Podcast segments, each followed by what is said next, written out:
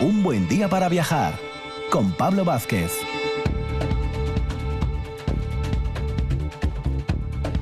Muy buenos días, Asturias. Bienvenidos una semana más a nuestro ciclo veraniego, siempre en RPA, donde todos los días, ya sabéis, es un buen día para viajar.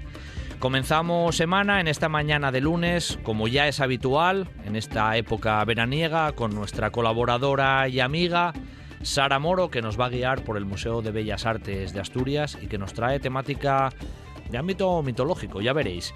A continuación vamos a hablar de un libro muy viajero. Eh, Sergio Gonzalo, autor del libro Mosaico, nos trae una serie de relatos viajeros con personajes, lugares a lo largo y ancho de todo el mundo, siempre en esa temática viajera que tenemos aquí, en un buen día para viajar. Y cerraremos con un tema en el ámbito histórico que de vez en cuando nos va a acompañar, José María García Osuna, que nos va a hablar de la figura del rey Alfonso X y su relación con Asturias, que fue intensa como intensa es esta hora viajera que tenemos por delante aquí en RPA.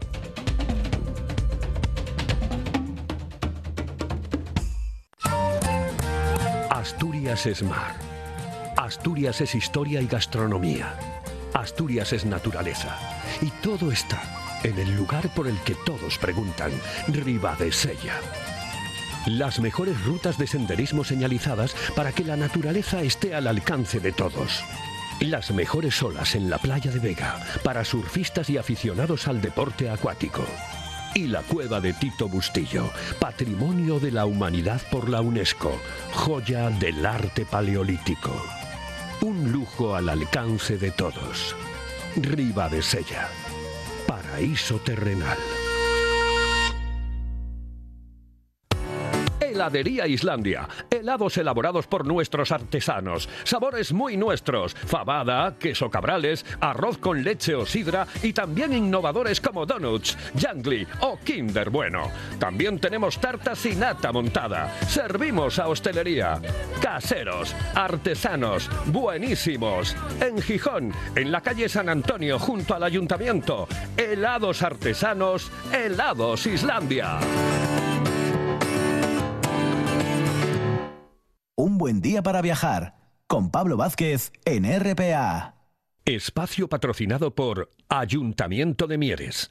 Todos los caminos, todas las rutas en mieres.es.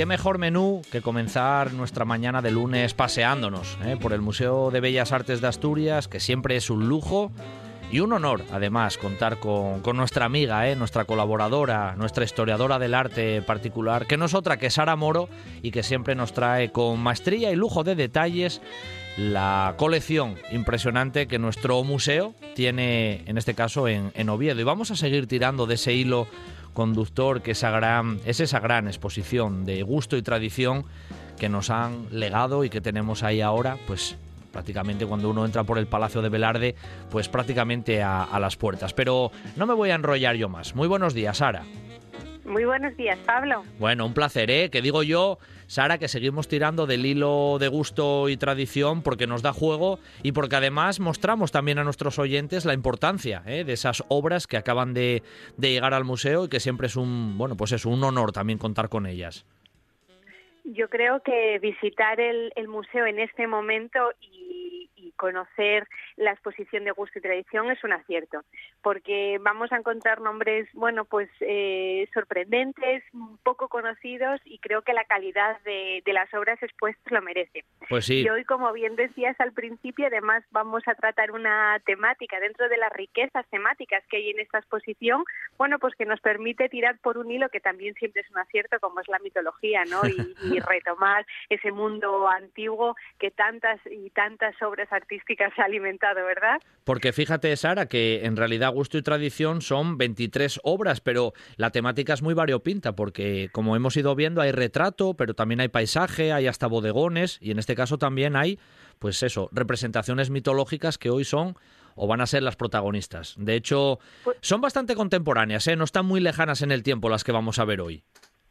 No, de hecho vamos a ver a dos creadores, eh, bueno, que podemos incluir, ¿no? Dentro de ese periodo que conocemos como rococó, ¿no? Uno con el que vamos a comenzar eh, en el ámbito italiano, concretamente en la, en la Venecia del, siglo del siglo XVIII, y en el otro nos va a hacer viajar a, otro de nuestros países vecinos, a Francia, y conocer también cómo se estaba por ahí trabajando en, en, ese estilo, ¿no? Rococó, que sí que es verdad que, mm, eh, bueno, ha recibido con el paso del tiempo luego muchas críticas, ¿no? Sí que es verdad que veníamos eh, el arte del Renacimiento, luego el manierismo, incluso el rococó, ¿no? Eh, el, barroco con esa elegancia y el rococó en muchas ocasiones lo identificamos con algo mm, muy recargado, ¿no? A veces demasiado teatral y no siempre va a ser así en los ejemplos eh, que se han trabajado, con lo cual hoy creo que vamos a mostrar dos ejemplos, bueno, pues para mm, dejar de juzgar a veces este estilo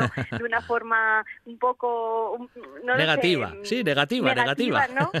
y, poder saborear también lo que se estaba haciendo en bueno en esos en esas décadas centrales y finales del siglo XVIII con, con, mucha maestría y por supuesto elegancia como es la primera obra sobre todo que vamos a ver. Es que a veces la eh, échate fama y luego échate a dormir, ¿no? Porque en realidad esto es como todo, los estilos eh, pasa un poco lo, lo que pasa también habitualmente con esta cuestión, Sara, que, es verdad que a lo mejor un estilo arquitectónico o pictórico mm, recibió críticas en determinados momentos y parece que eso quedó ahí para la historia que casi ya no se puede revisar, pero en realidad luego hay muchas variantes y en este caso en el rococó, pues lo que tú nos decías, hay un poco de todo, que no todo es tan recargado ni esa imagen tradicional que tenemos o que nos han hecho llegar. Sí, sí, la verdad que siempre está bien eh, revisitar, reactualizar términos, épocas, eh, artistas, mm, para de alguna manera poner en valor, ¿no? En su justo valor a, muchas, eh, a muchos de los creadores y sus creaciones. Con lo cual, bueno, hoy como siempre, siempre tenemos un espíritu muy crítico en este, en, este, en estos paseos que damos por el museo, así que hoy reivindicaremos lo bonito, ¿no? del rococó a través de, de, dos maestros de este periodo. Bueno, y nada, el primero, ¿por dónde, por dónde va la cosa? Y sobre todo la temática, ¿no? ¿Cómo se llama el cuadro, el pintor? Vamos ahí un poco ya poniendo las cosas en su sitio, Sara. Pues sí, yo he de confesar que además esta es una de las eh, obras que más me gustan de, la exposición, ¿no? Más allá de algunos ejemplos del retrato, pero sí que es cierto que esta obra, que es una pintura de Giovanni Battista Pitoni, como os decía hace un momento, es un artista eh, veneciano, además, bueno, nace a finales del siglo XVII, en 1687, y va a fallecer eh, a finales de la década de los 60, ya del siglo XVIII. Y es un artista que sí que es cierto que va a trabajar casi toda su vida en Venecia, pero sus obras van a llegar a diferentes partes de Europa, con lo cual es un artista como venimos diciendo un poco con muchos de los creadores de esta exposición, de la importancia ¿no? que tengan muchos de sus eh, autores, es que a pesar de haber trabajado en Venecia, sus obras llegan a otras partes y por lo tanto es un artista reputado y conocido más allá de, sus fronteras, ¿no? más allá de, su territorio natal y donde sobre todo trabajó. Y la obra que, pertenece a esta colección de, de Villagonzalo es una obra exquisita en las formas, en los colores, en lo equilibrado de la composición y se titula, y así es lo, lo que representa, Baco y Ariadna, ¿no? Mm, sí, nombre ya muy, bueno, sugestivo y que nos suena seguramente de cuestiones ya relacionadas con la, con la clásica mitología, pero ¿qué le iba a decir a Giovanni Battista Pitoni que una de sus obras iba a aterrizar en Oviedo, ¿eh? después de los siglos? Pues sí, mm, la verdad que, que, bueno, hace un momento os estaba diciendo, ¿no? Esa importancia que ya en vida tuvo su obra y cómo viajó, ¿no? Por diferentes territorios y aún siglos después, ¿no? Giovanni Battista Pitoni sigue moviendo eh, sus obras, aunque ya de una forma quizás no, no, no, no, no consciente y llega a Asturias, bueno, pues para deleitarnos con esta obra tan bonita. Y sí que es verdad que mm, tanto Baco como Ariadna son eh, de esos personajes que nos resultan muy conocidos. Ariana, porque siempre la vamos a mm, eh, relacionar con, con, Teseo, ¿no? Con, con ese Minotauro. Eh, seguro que muchos oyentes eh, recordarán, ¿no? Que fue precisamente Ariana la que ayudó a Teseo a, bueno, a poder salir del laberinto, ¿no? A derrotar a, a ese Minotauro. Bueno, un poco movida por el amor, ¿no? Que le despertó. Aunque como siempre pasa en estas historias, eh, el, desamor está presente y aunque, bueno, eh, Ariadna ayudó a Teseo, este eh, acabará abandonando a Ariadna en la, en la isla de Naxos. Y es ahí donde comienza de alguna manera el relato que hay detrás de la obra que, estamos viendo. Así que precisamente ahí es donde empieza ese episodio mitológico, ¿no? Cuando se da el encuentro en la isla de Naxos entre Baco y, y la princesa Ariadna, que en este caso pues eso, había sido abandonada por, por Teseo, por su amor, ¿no? por su amor, sí, pero lo que ella no sabía es que iba a encontrar otro amor en, en esa isla, ¿no? Mm. Y, y, parece ser que el propio Baco, bueno, pues cuando la ve se queda eh, totalmente enamorado de ella, pero al verlo como un humano, ¿no? Con una apariencia muy similar a la suya, no no, no, no se cree su, su, su, divinidad. Y bueno, mm, sabemos que una de las características ¿no? Eh, iconográficas de, eh, de, Baco es precisamente esa corona que lleva con hojas de vid, ¿no? que se relacionan bueno, con, con, el vino, con, con, la uva. Y el propio Baco hace ¿no? de esa, toma esa corona, la lanza al cielo ¿no? y forma la constelación que conocemos como la corona boreal. y es ahí donde ella se da cuenta ¿no? que en realidad está ante un dios y que además está enamorado de ella. Qué bonita es la mitología clásica, Sara, ¿eh? Tiene, una, tiene unos episodios muy preciosos, la verdad. Sí, como muy poética siempre, ¿no? Es una manera de, por ejemplo, aquí, ¿no? De conquistar con, con, con una magia, ¿no? Y un encanto que, que bueno, con razón, eh, como decía hace un momento, ¿no? La mitología ha alimentado tanto y también las, las obras de arte que hoy disfrutamos, ¿no? Eh, tan placenteramente. Además, Sara, en el cuadro precisamente mm, eh, Baco lleva, lleva, él lleva su corona, ¿no? Como el símbolo habitual de Baco, pero él en su mano, en su mano derecha, porta esa pequeña corona, además la lleva muy delicadamente cogida. Sí, es maravilloso, es como casi que como una varita mágica, ¿no? Se ve ese hilo fino y esta especie de estrellas, ¿no? Que, que van que van a, que van, bueno, siguiendo, ¿no? Toda esa trayectoria lineal y es muy bonita porque es una composición muy bien equilibrada, ¿no? Vemos a los dos personajes enfrentados, eh, la actitud y la postura de, de Ariadna a mí me parece exquisita, lleva el torso desnudo, pero mira así como con los ojos bajos, ¿no? Como un poco tímida.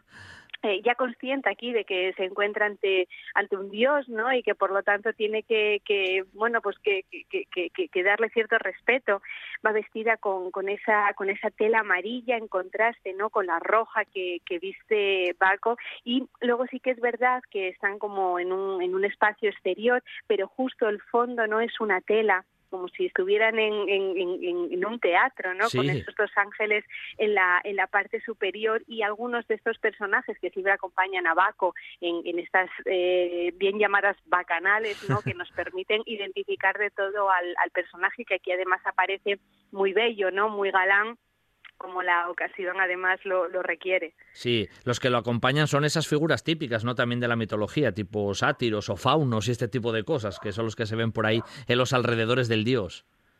Sí, y esos ángeles que vemos, además, esos dos cupidos que vemos alados en la parte de arriba, además, hacen referencia al amor y al matrimonio, ¿no? Con lo mm. cual eh, están de alguna manera también permitiéndonos hilar, ¿no? Este relato y eh, saber, ¿no? El desenlace que hay detrás, bueno, pues de esta exuberancia, ¿no? En, estos poderes que, que, que, Baco hace frente a Ariadna, bueno, y, y, el amor que finalmente nace entre, entre ellos. No, además, el, el cuadro en sí es, es bonito estéticamente es bello, ¿no? Tiene mucha luz, luminosidad, eh, no sé, tiene, tiene esos detalles de, bueno, de, de, la gran calidad que tenía en este caso Pitoni como, como pintor.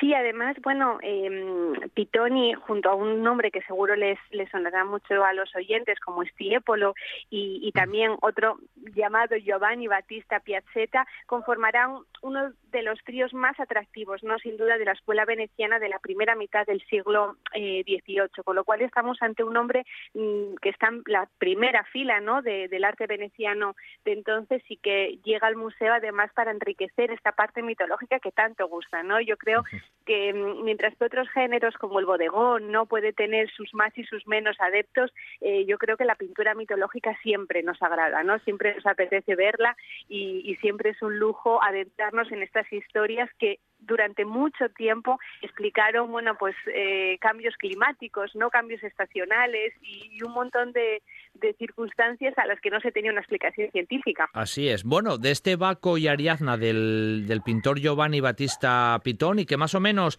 se cree que el cuadro es del 1730, 1732, pegamos un pequeño salto, pero tampoco mucho a nivel temporal, y nos vamos a otra obra a otra va también con el trasfondo mitológico y seguramente con uno de los personajes que también prácticamente es el mismo. Seguimos con Baco, que ha alimentado tanto y tanto eh, el arte. Pero sí que es verdad que adelantamos un poco el tiempo, ahora llegamos a 1780 y ya estamos en esas décadas finales ¿no? del siglo XVIII y lo vamos a hacer de la mano de Jacques-Philippe Caresme, que es el siguiente creador que vamos a ver que en esta ocasión va a nacer y morir en la ciudad de, de París y va a vivir prácticamente todo el siglo XVIII. Nace en 1734 y va a fallecer en 1790. Y nuevamente elige a Baco, elige una bacanal, ¿no? Elige el amor, esa parte más erótica, ¿no? Que hay detrás de, de, estos cortejos y de estas fiestas para ilustrarnos. Eh, en esta ocasión se trata además de una acuarela sobre papel, es una obrita de, un formato pequeño, pero nuevamente exquisita, ¿no? En, en, el acabado y, y, las formas.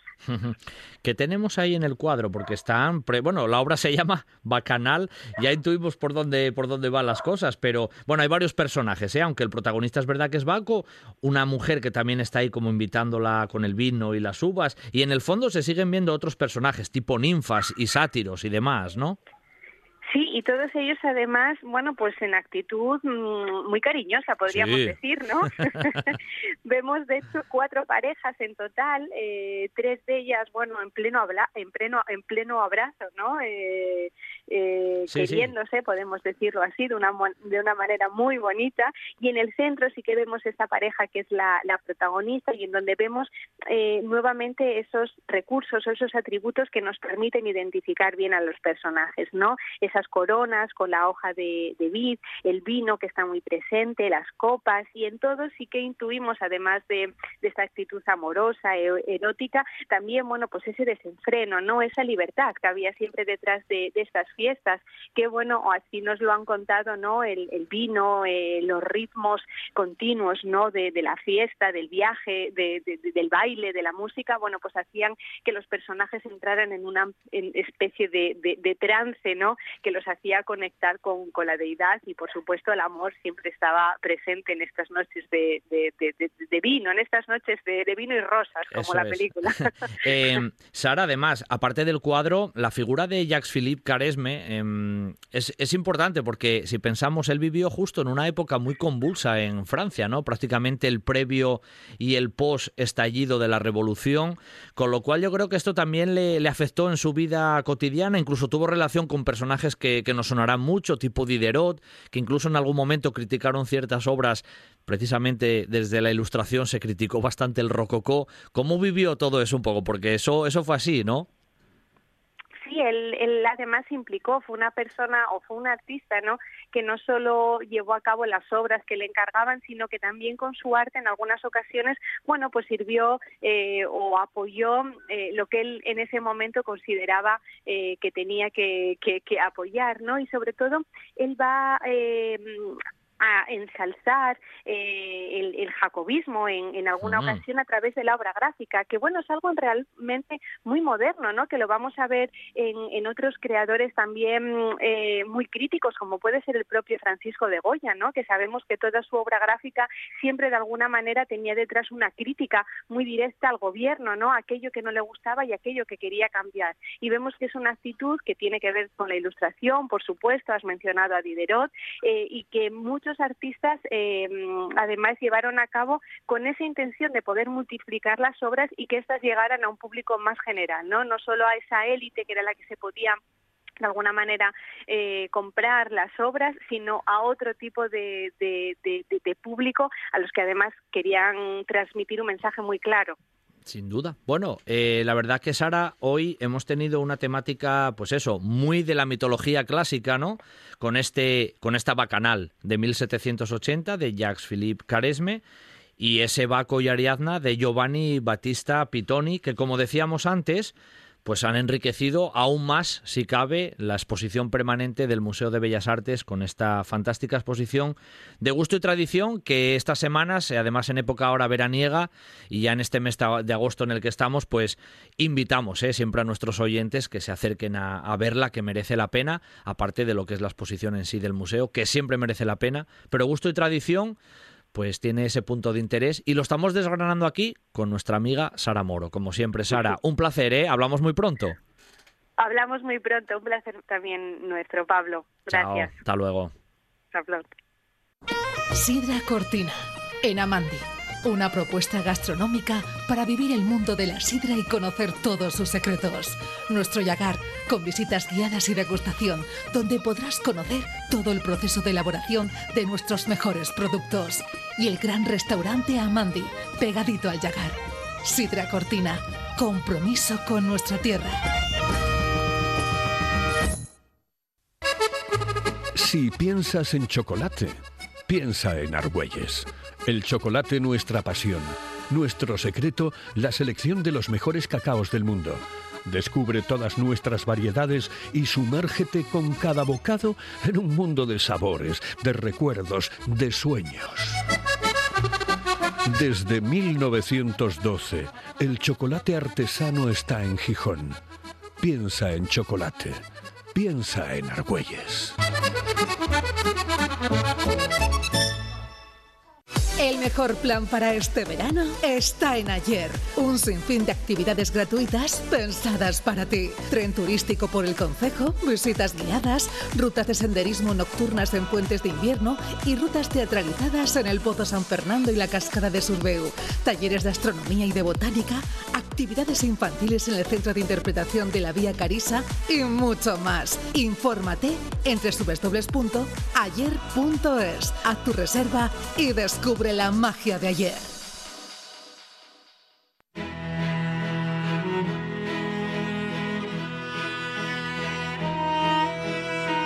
Un buen día para viajar con Pablo Vázquez en RPA.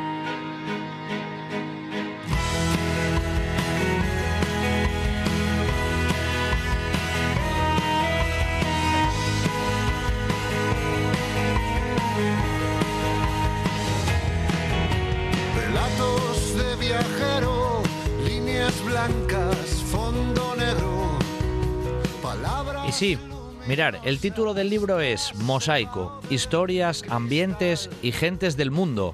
Con ese título ya tan sugestivo, pues lógicamente tenía que pasar por un buen día para viajar su autor, que no es otro que Sergio Gonzalo Rodrigo y que nos acompaña ya en esta mañana de lunes. Muy buenos días, Sergio.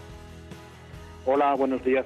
Bueno, un placer ¿eh? que nos acompañes aquí en la radio de Asturias para empezar semana ya en este mes de, agosto. Y Sergio, casi la primera pregunta. El nombre ya ya nos invita, ¿no? Y además en un programa como este, donde el viaje es el protagonista, mosaico, ¿no? Porque al fin y al cabo el mosaico está formado por todas esas historias, ambientes y gentes del mundo, pues que tú llevas recopilando durante mucho tiempo. Sí, eso es. Eh, la idea era la de hacer una metáfora con lo que es un mosaico, que no es otra cosa que una representación o imagen de una realidad a través de piececitas pequeñas, ¿no? Que se juntan, se unen y se ensartan y consiguen, bueno, al menos una imagen aproximada de esa realidad.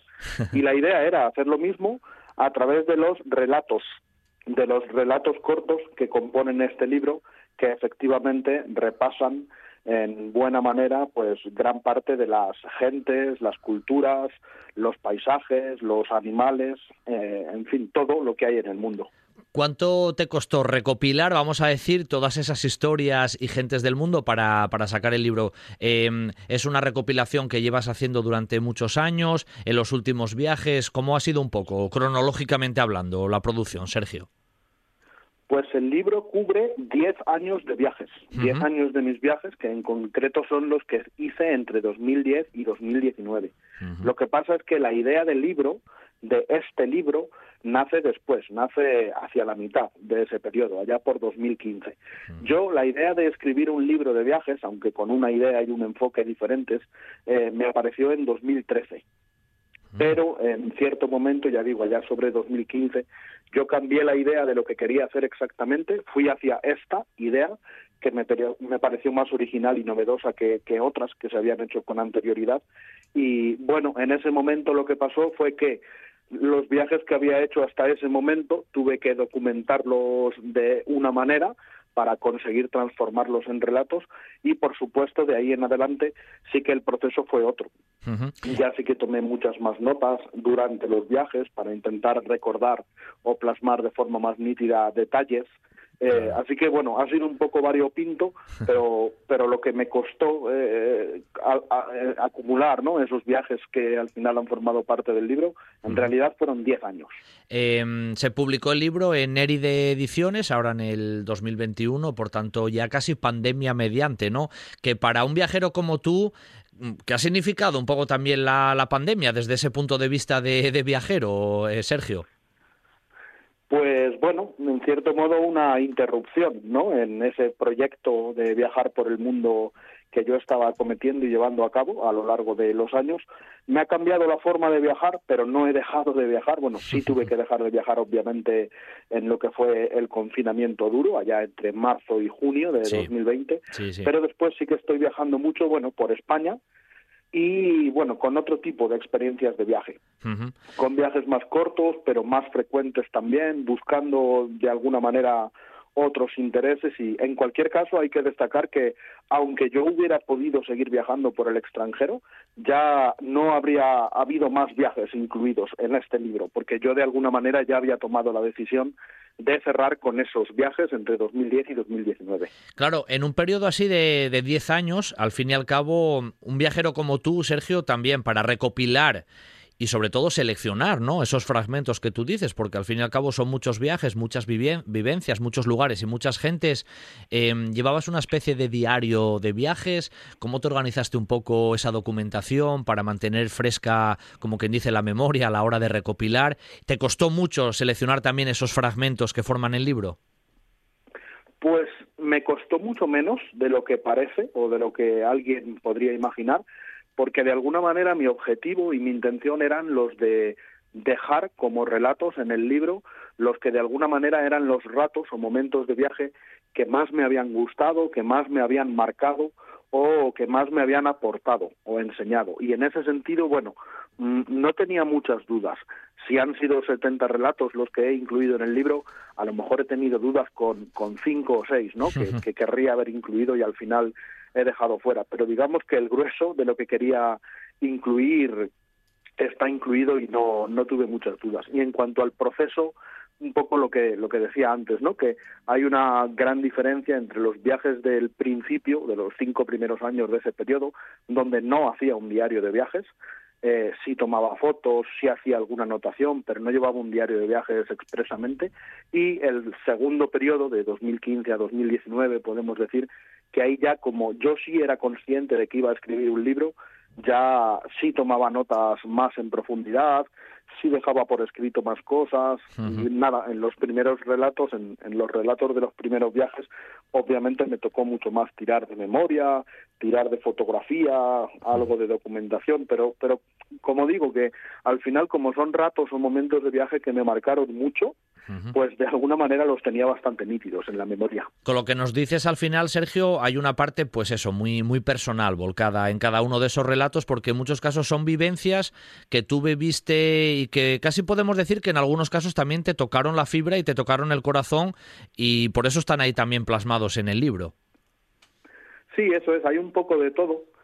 Hay en los relatos, por los relatos desfilan un poco de todo, ¿no? Desfilan eh, paisajes, desfilan animales, desfilan personas a las que yo he conocido, desfilan también, ¿por qué no decirlo?, sensaciones e incluso sentimientos que yo he ido sintiendo en, en los viajes, ¿no? Luego también creo que en algunos momentos he preferido dar un paso a un lado y de alguna manera no juzgar, ¿no? Contar lo que mis ojos veían o lo que mis oídos escuchaban, pero no meterme a decidir si, si eso era bueno o malo o si eso a mí me parecía una cosa u otra, sino no, dejarlo ahí, plasmarlo y bueno, ya que sea el lector quien también interprete y saque conclusiones. Ese punto de vista reflexivo siempre es interesante, ¿no? No juzgar, porque al fin y al cabo tú veías y, eh, bueno, como tal lo reflejabas. Luego las opiniones ya de cada uno nos dejas, ¿no? En este caso a los lectores también un poco esa, esa reflexión. Y creo que en el título también se entiende un poco, historias, ambientes y gentes, porque al fin y al, fin y al cabo en el viaje las personas ocupan un lugar primordial. Vayas a donde vayas, siempre has tenido contacto con personas y seguramente tanto desde un punto de vista positivo y negativo también han marcado tus vivencias como viajero. Sí, sin duda es así. Eh, mm, a mí me interesa todo del viaje y de los lugares que visito, precisamente porque creo que creo en ese componente integral del viaje y en ese sentido me interesan los monumentos, me interesan los paisajes, me interesan las personas, pero sí es cierto que si por algo siento especial debilidad o si algo me interesa especialmente un poquito más que el resto de cosas, ese componente es el de las personas, el componente humano, el de las distintas culturas que existen en el mundo y el saber un poquito más sobre cómo ellos viven y piensan y están en el mundo. Si me tengo que decantar por algo sería por eso. Así que sí que las personas son muy importantes en, en, los relatos y en el libro en su conjunto. Bueno, no vamos a hacer aquí spoiler, como se suele decir ahora muy habitualmente, ¿eh, Sergio, pero bueno, cuéntanos alguna de esas vivencias. Ya sé que de esos 70 relatos, incluso a lo mejor te es difícil extraer alguno, pero de cara a nuestros oyentes aquí en Asturias, alguno que a ti personalmente, en alguno de los viajes determinados, te tocó más la fibra o cosas que te sorprendieron. Bueno, te dejo ahí un poco libre albedrío, que tú también me cuentes un poco desde tu punto de vista algunas, algunos retazos ¿no? que aparecen en el libro y en algunos de tus viajes, claro. Sí, bueno, hay un poco de todo, ¿no? Hay desde momentos muy emocionantes, como por ejemplo todos los que tienen que ver con avistamiento de animales. Por ejemplo, hay un relato en el que cuento una excursión en la que fui a ver tiburones blancos en Sudáfrica, otro en el que cuento cosas sobre los dragones de Komodo de Indonesia, también otro sobre rinocerontes en África, que además fue muy especial porque, bueno, fuimos, no, no fue una actividad de ir a ver rinocerontes, ¿no? Sino de ir a perseguirles, eh, bueno, perseguirles en el, en el buen sentido, estuvimos siguiendo su, su rastro y sus huellas y bueno, estuvimos más que, más que nada comprendiéndoles, más que viéndoles. De hecho, hubo un momento en el que parecía que no íbamos a poder verlos porque, bueno, la climatología no acompañaba y al final pudimos verlos cuando ya pensábamos que no iba a ser así y en ese sentido fue un momento muy emocionante. Eso por un lado, contemplación de paisajes, un poco lo mismo, ¿no? No sé, los icebergs de Groenlandia son momentos únicos, inolvidables y que de alguna manera producen mucha emoción. Luego hay otros momentos en el, en el viaje y en los viajes y por tanto en los relatos que son un poco más de conocimiento, ¿no? Se experimentan y se disfrutan mucho también. Quizá no son tan, no sé, extasiantes como esos momentos de contemplación de animales o de maravillas naturales, pero también aportan mucho y en ese sentido hay, hay ratos de convivencia con distintas comunidades como los aborígenes australianos o los indígenas Huitoto de, de Colombia, de, del Amazonas colombiano, los, los talensi africanos o alguna etnia africana más.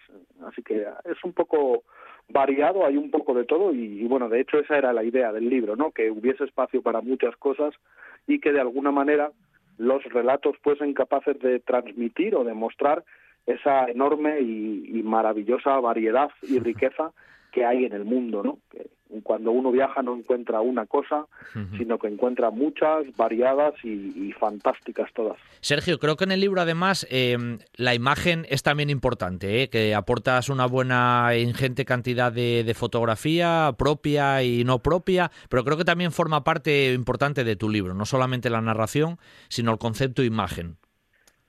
Sí, hay fotografías, no hay, no hay muchísimas, hay, bueno, básicamente el libro está dividido en capítulos y cada capítulo corresponde a una región geográfica y bueno, cada uno de esos capítulos lo abre una imagen, una imagen que de alguna manera sí he querido que fuese representativa de lo que al lector le viene por delante, ¿no? En las siguientes páginas, es decir, eh, comienzo capítulo, veo una imagen y bueno, ¿qué me dice la imagen? o qué me adelanta mm, al respecto de lo que yo voy a leer en las próximas 20 o 30 páginas o, lo que dure el capítulo, ¿no? Y bueno, sí, son tomadas por mí o por algún compañero de viaje mío, todas esas, todas esas imágenes, todas esas fotografías. Y bueno, sí que he de decir, fue una recomendación de la editorial, porque yo en principio no lo tenía tanto en la cabeza, pero creo que al libro le ha, le ha aportado mucho también y sobre todo lo ha hecho más visual y más atractivo tras esta primera experiencia literaria, guion viajera, bueno, te planteas seguir desarrollando esa faceta escritora en relación, lógicamente, también con tus viajes futuros. Sí, de hecho ya, ya estoy en el proyecto de un segundo libro. Bueno, de hecho diría que ya está escrito y está en proceso de revisión y edición. Es un libro también de viajes, es literatura de viajes, es de un viaje que ya hice después que este conjunto de viajes que hice entre 2000 y 2019. En concreto lo hice a principios de, de 2020, justo antes de que estallase todo el asunto de la pandemia. Fue un viaje a Cuba y bueno, lo que voy a hacer aquí es obviamente diferente. Eh, eh, no voy a hablar ya de, de un conjunto de viajes dentro de un periodo de tiempo, sino que voy a hablar solo de un viaje, este a Cuba, y bueno, lo que voy a hacer es tratar de combinarlo con, con otras cosas.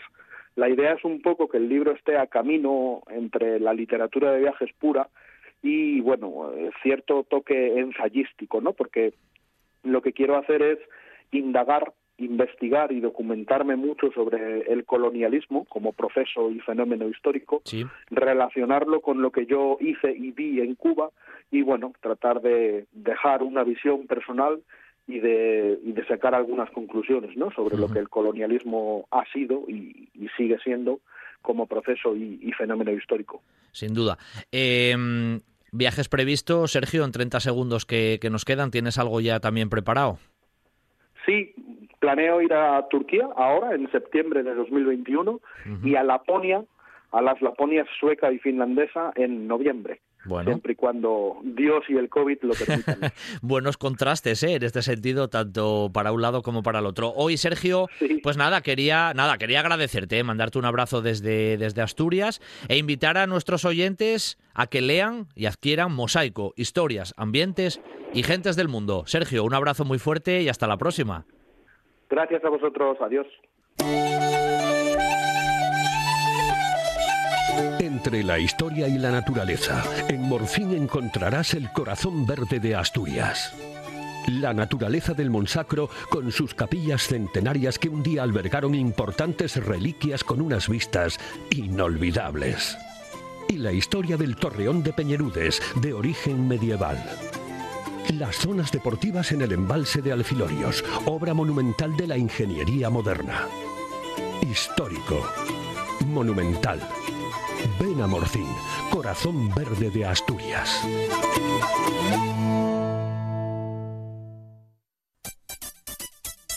¿Qué tal un cambio de estilo? O el corte de siempre, pero con ese toque que te hace especial. Encuéntralo en Barbería Graymon, en el centro comercial La Calzada. Hazte un tiempo para ti. ¿Cuánto tiempo? Tanto como quieras. Tenemos parking gratuito. Graymon sabe lo que quieres. Ahora también sala de juegos para niños. Reservas en el 610-684266. ¿Y sabías que ahora también tenemos peluquería de señoras con los últimos colores de Milán? ¿Qué dónde? Pues al lado de la barbería. Somos la Pelu de Lau. En Riosa. En bicicleta o andando, todos los caminos te llevan al Angliru y el Aramo, emblemas de la montaña asturiana. Áreas recreativas como la de Viapará, donde disfrutar en familia de la naturaleza. Las minas de cobre del Aramo o Techeo, las más antiguas de Europa. Y capillas históricas como las de Doña Juan de Illamo. Sendas, aldeas, hórreos, agua, naturaleza, historia, vida. Celebra la vida. Vívela en Riosa.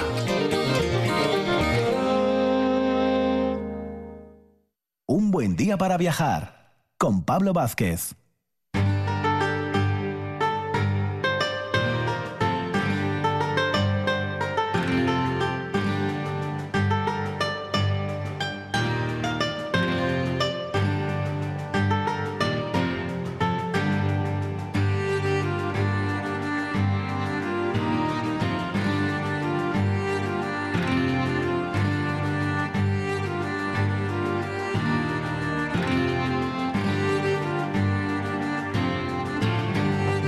Para cerrar esta mañana de lunes, lo vamos a hacer con un protagonista que ya os anticipo, de vez en cuando se va a pasar por un buen día para viajar y nos va a deleitar con su conocimiento y sobre todo con su sabiduría. Me refiero a José María García Osuna. Él es médico de familia, pero sobre todo es un gran historiador en historia antigua, en medieval. Bueno, ha dado un montón de conferencias, ha escrito muchos libros sobre reyes, reinas. Bueno, no lo voy a desgranar hoy aquí porque como nos va a acompañar en más de una ocasión, pues lo iremos comentando poquito a poco. Es un placer para mí tener hoy aquí en antena con nosotros a José María García Osuna. Buenos días, José María. Muy buenas. ¿Qué tal, eh? Un placer, eh, que estés con, con nosotros. un placer, sí. bueno, mira, José María, que vamos a hablar contigo de vez en cuando para desgranar, ¿no? Algunas de esas imágenes regias, eh, personajes, Perfecto, y que tuvieron, y que tuvieron algo que ver también con lo que hoy es el territorio asturiano, ¿no? Que al fin y al cabo, bueno, Sí, pues entre, tiramos... entre el Navia y el Sella Eso. o entre el EO y el, y el Eso es, eso es, eso es. Bueno, hoy además nos traes a uno que para empezar yo creo y romper el hielo es uno de los que, hombre, a bote pronto cuando nos lo menciones ya, José María, yo creo que a la mayor parte de los oyentes de oídas ya les va a sonar a todos. Luego profundizar ya es otro tema. Estamos hablando, o vamos a hablar, me parece que era, de Alfonso X Sí, Sabio, ¿no? Correcto. Es un personaje, desde el punto de vista mm, como ser humano, es muy, es muy, muy interesante. Es un ser humano que tiene una gran cantidad de enfermedades. Es el hijo de Fernando III el Santo, rey de León y, y- y de la otra cosa, es decir, de Castilla. A que quede bien claro que yo soy leonesista. Riguroso, soy historiador, también médico, pero también historiador, bueno, pues profesionalmente historiador. Tengo seis libros publicados. Y, y soy de León Capital con un cuarto de asturiano. Y no tengo nada que ver con el Torreón. Eh, digamos que le toca el trono, pues porque es el hijo mayor de Fernando III, y tiene un componente, un comportamiento tan extraño. Es un, es un personaje que tiene, entre otras razones, sabe varias lenguas. Él habla latín, habla gallego, habla curiosamente leonés o asturiano, que yo lo mismo, eh, castellano, por supuesto, y toda su vida se circunscribe a un deseo, llegar a ser emperador nunca conseguirá ser emperador y arruinará a la, a la mitad de la península, pero sobre todo a la, a la corona de le- leonesa de la que Asturias formaba parte, hasta tal punto que en algún momento determinado los procuradores de la ciudad leonesa de Zamora se dirigen al Vaticano, al Papa, para decir que lo nombre emperador, que no lo nombre porque Zamora está arruinada. Tuvo varias, varias vinculaciones con Asturias, porque en un momento determinado, desde mi punto de vista de médico, porque eh, eh, en mis libros de historia, obviamente yo soy historiador, al ser médico también me puedo permitir, entre comillas, el lujo de, hacer un estudio sobre las enfermedades que desde hace muchos años no se hacía, probablemente desde el profesor Gregorio Marañón. Entonces, si yo tengo un códice en que me dice que este hombre tenía era malincónico, pues está claro que era un ciclotímico. Alfonso X Sabio es tan ciclotímico que en un momento determinado le da por venir a las Asturias y se dedica a dar cartas Puebla, leyes, normas para evitar que la- los magnates, los, condes intervengan en esas, en esas ciudades, en esas villas, pero da varios.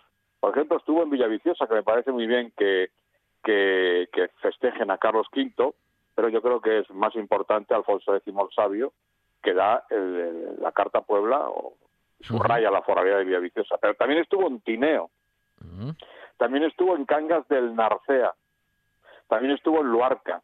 O sea que eh, se dedicó a, tratar de sacar, y después cuando pasa la frontera da, da, da carta a Puebla a Villablino, para tratar de sacar a los pueblos, a las villas, de que hubiera posibilidad de que algún noble metiera mano en, en esa en, en esas en esas ciudades, en esas Eh, villas, en esas personas. Eso te iba a decir precisamente, José María, las cartas pueblas en este caso que, que Alfonso X desarrolló, bueno, pues como nos acabas de comentar así rápidamente, casi a lo largo y ancho de- del territorio del actual Asturias, mm, como trasfondo tenían esa cuestión precisamente de frenar posibles oposiciones de esos señores, de esos poderosos que Claro. andaban por ahí.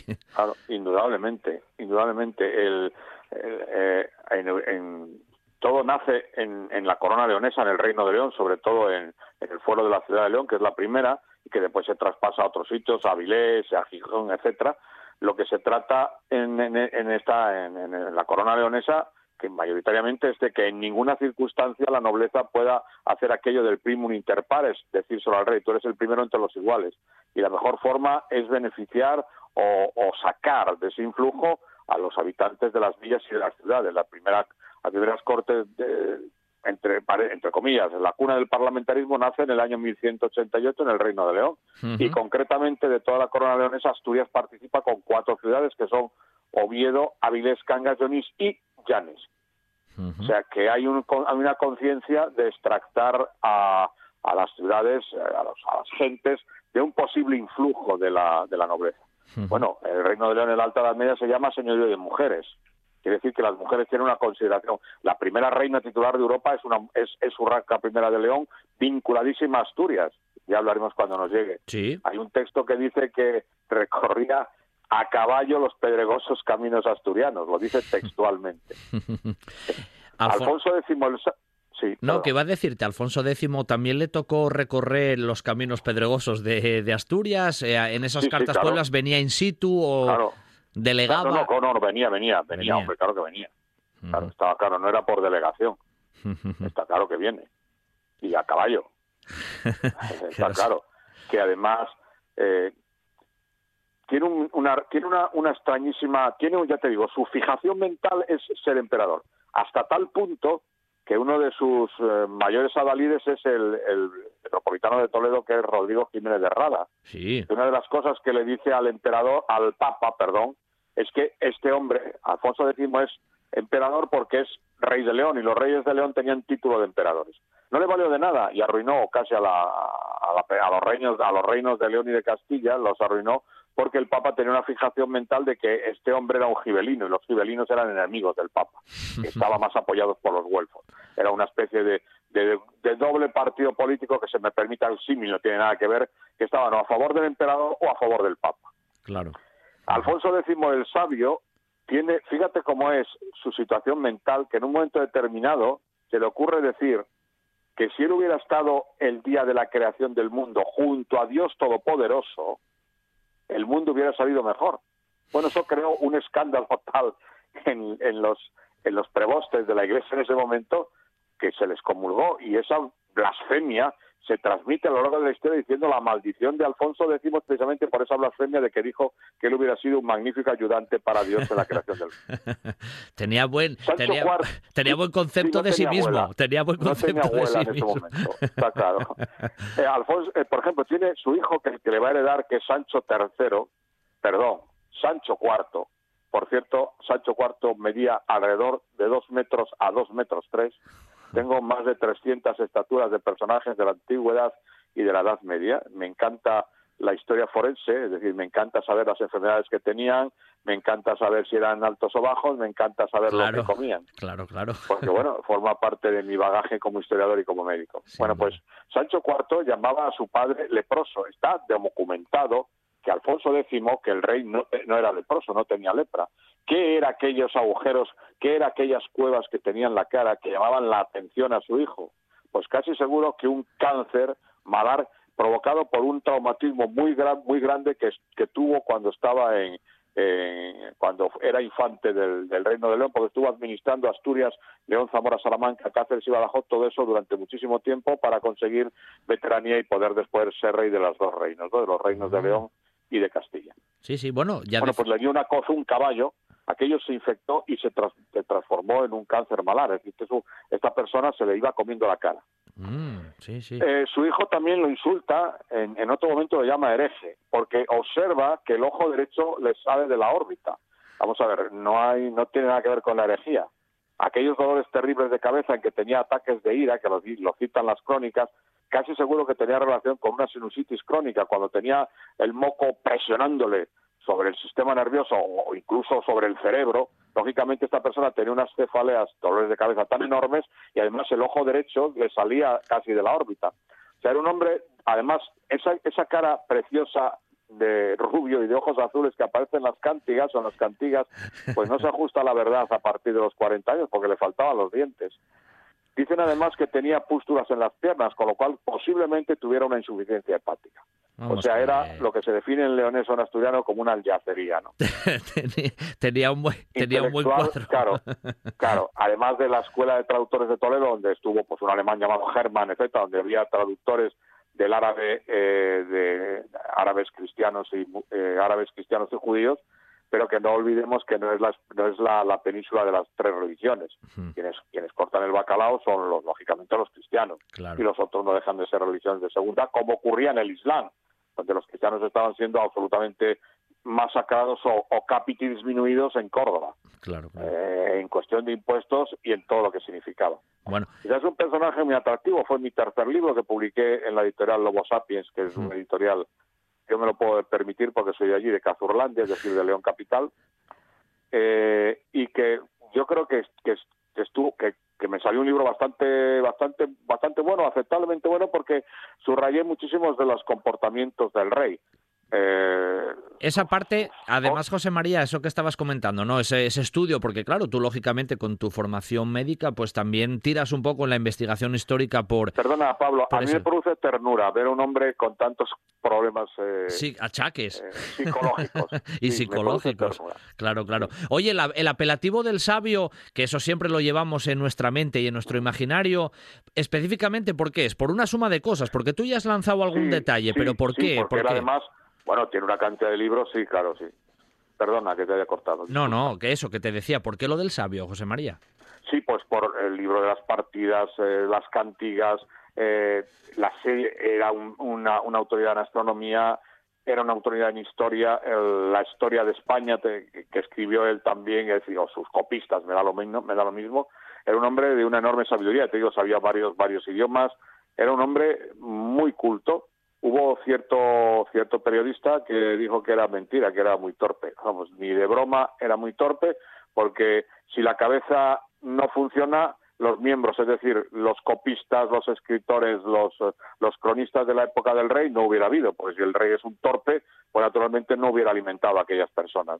Era un hombre de un nivel cultural muy importante, pero de, una cantidad de carencias psicológicas, se llevaba mal con sus hijos, se llevaba mal con sus hermanos, a su hermano, a su hermano lo, le cortó la cabeza por alta traición. Entonces, eh, no sé, probablemente la muerte de su madre joven eh, Beatriz de Suabia, de ahí su, que era rubio y ojos azules, de ahí provenga sus problemas, ¿no? No sé, aquel padre Fernando III, que de mi modesto punto de vista de santo tenía poco, a pesar de que, bueno, la Iglesia Católica lo ha santificado, yo como católico no tengo nada que decir. Pues casi seguro que era un hombre fuerte, riguroso y, formó aquel carácter ciclotímico de Alfonso X. Alfonso X eh, no vivió excesivamente, bueno, muchos años, comparativamente hablando con lo que es la época, tampoco podemos decir eso, pero como el programa se llama Un buen día para viajar, le tocó, fue uno de esos reyes, podemos llamar viajero, José María, quiero decir, le tocó mucho moverse por el reino más de lo que a lo mejor otros reyes hicieron. claro, sí, sí, sí, sí, claro. Eh, bueno, eh, yo creo que este, este hombre, si llega a ver un ferrocarril, no sé si se puede citar uno que tiene tres, tres palabras, tres letras, perdón, pues sí. me hubiera viajado por toda la península que le correspondía, es decir, por los reinos de León y, de Castilla, y las Galicias, las Asturias, el País Leonés, León, Zamora, Salamanca, Cáceres y Badajoz, eh, Castilla, eh, bueno, eh, Madrid, Toledo, etcétera. Era un personaje muy viajero. Y sobre todo yo creo que lo hacía para evadirse psicológicamente de aquella, aquella corte que, que, que él contemplaba como que era presionante, poco leal, etcétera, con un hijo segundo, porque Sancho IV, al morir su hermano mayor, es el que, el que, el que hereda el trono como, como, como príncipe heredero, porque no le correspondía, ¿no? le, le, correspondía al infante de la cerda, porque le llamaban de la cerda al hermano mayor porque tenía una especie de pelos como los corrinos, que diría en Extremadura, como los guarros que es en Extremadura, tenía unos pelos en la cara que parecía como si fueran de un cerdito y por eso lo llamaban el infante de la cerda, la, maledicencia. No había programas de estos sí. basura de televisión, pero la maledicencia de las cortes y de la burguesía sobre todo era muy importante. Eso para él, eso para él fue un golpe duro también la pérdida de ese. La muerte de, la muerte de Fernando fue la muerte de su, de su de su hijo mayor fue muy dura, muy dura, porque Sancho IV no le tenía ninguna simpatía. Que es otro personaje curiosísimo, ¿no? Muy interesante, Sancho IV. Todavía no he hecho nada sobre él, pero tiene una mujer que es María de Molina, que tiene un valor enorme porque además ella se intitula como Reina de León, tiene una vinculación enorme a la ciudad leonesa de Toro, entonces es una persona muy importante. Una de las cosas malas que hizo Alfonso X el Sabio, porque yo creo que hay que hacer, que hay que hacer objeción fiscal, pues fue eh, dividir los reinos de León y de, y de Castilla en diferentes territorios con la finalidad, aparte de tratar de que el foro real fuera para la ley máxima para todas todos los territorios, se le ocurrió la felicidad de dividir en cinco territorios todas las coronas. Y naturalmente el número cinco se llamó Reino de León, en el que estaba Asturias y que nos debió sangrar económicamente para sus para sus veleidades imperiales, ¿no? Él trata por todos los medios de ser imperial, porque además él, él proviene de la dinastía Suabia, y la dinastía Suabia tiene un emperador, pero un emperador absolutamente enemigo del papado, que es nada menos que Federico Barbarroja Hohenstaufen. Mm. Es decir, Federico Barbarroja estuvo excomulgado por el Papa. Es una época, la época de, Federico Barbarroja, que es anterior, es una época llena de, unos personajes fuera de serie. El Papa es nada menos que Alejandro III, el Papa que excomulga a Enrique II Plantagenet por haber más o menos matado a Thomas Becket. Bueno, pues eh, eh, Federico Barbarroja tuvo un enfrentamiento terrible con el Papa. Este, Alfonso X, por su madre, es heredero de, los Hohenstaufen, con lo cual en el Vaticano, cada vez que oían hablar de, esta, familia, le salía sarpullido, le salía ¿no? era, era, una familia que no que había hecho que había ido contra el papado. Fíjate, fíjate con respecto a, Federico Barbarroja, los, en ese momento el Imperio alemán domina todo el norte de Italia, Lombardía, el Piamonte, el, Friuli, eh, toda la región, incluso Emilia-Romagna, etcétera. Yo creo que hasta Toscana. Pues los, los de la zona del Piamonte, que son adversarios, los piamonteses adversarios del emperador, porque prefieren estar bajo la férula del Papa, ponen como fundan una ciudad que se llama Alessandria, que algún inculto conocido mío español dijo, ah, hombre, o sea que Alejandro Magno estuvo en el norte de Italia. Pues no. Alessandria viene por Alejandro III, el Papa, para fastidiar al emperador Federico Barbarroja. A Federico le sentó tan mal la provocación de los piamonteses que destruyó la ciudad de Alessandria, o de Alessandria, como dicen ellos, los italianos. Por cierto, el equipo acaba de subir a segunda división después de 47 años, y en esta ciudad y en este equipo jugó un personaje muy conocido para los que somos eh, mayores, que es nada menos que Gianni Rivera, el jugador italiano del Milan y de la eh, selección. sí, un clásico. esta, fue una fundación de los piamonteses en contra de Federico Barbarroja que la arrasó a Alessandria.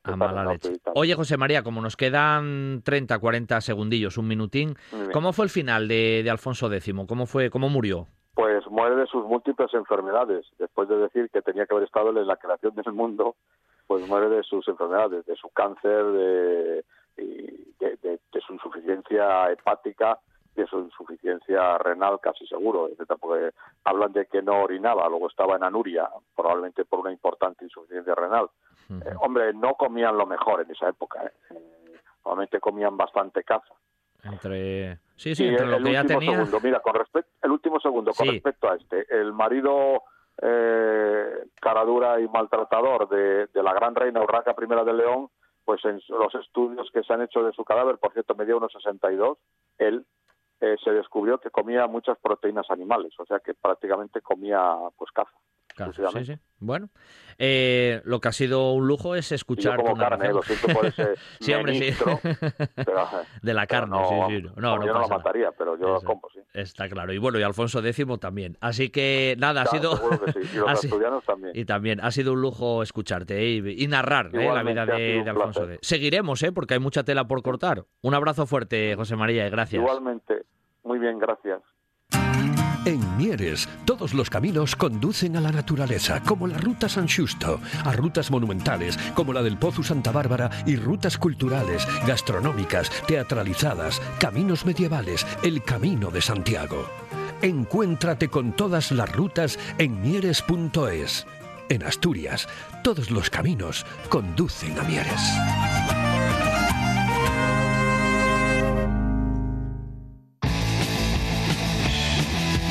Y aquí finaliza nuestro tiempo viajero en esta mañana de lunes. Mañana regresamos siempre con más contenidos aquí en RPA, en un buen día para viajar. En los mandos técnicos, Quique Reigada y al micrófono Pablo Vázquez. Hasta mañana.